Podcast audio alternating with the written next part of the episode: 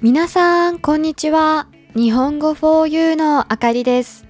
元気ですか ?Hello everyone, it's Akari from 日本語 for you.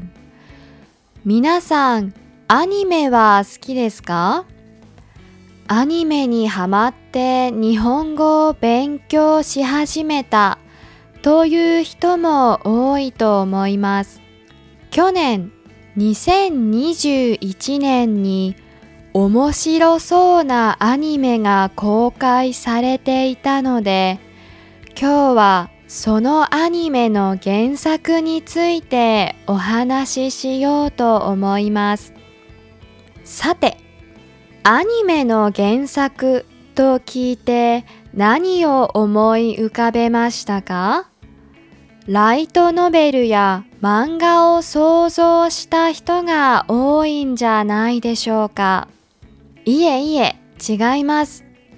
その原作というのは平家物語です。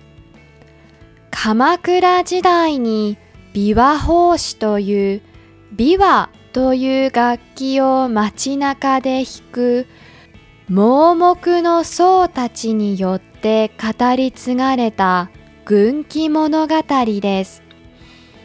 日本では必ず中高生が授業で勉強します。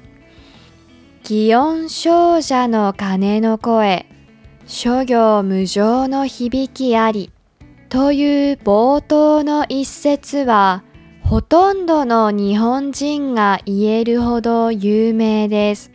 物語全体は本にして12巻分。結構な量なので私もすべてを読んだわけではありませんが古文の授業で読んだ一節は忘れられません。あつ森の最後という説です。ベテランと少年二人の武士の話でその優雅さや心情描写に感動しました。翻訳版が出版されているはずなので興味があればぜひ読んでみてください。本は長すぎるという人はアニメもおすすめです。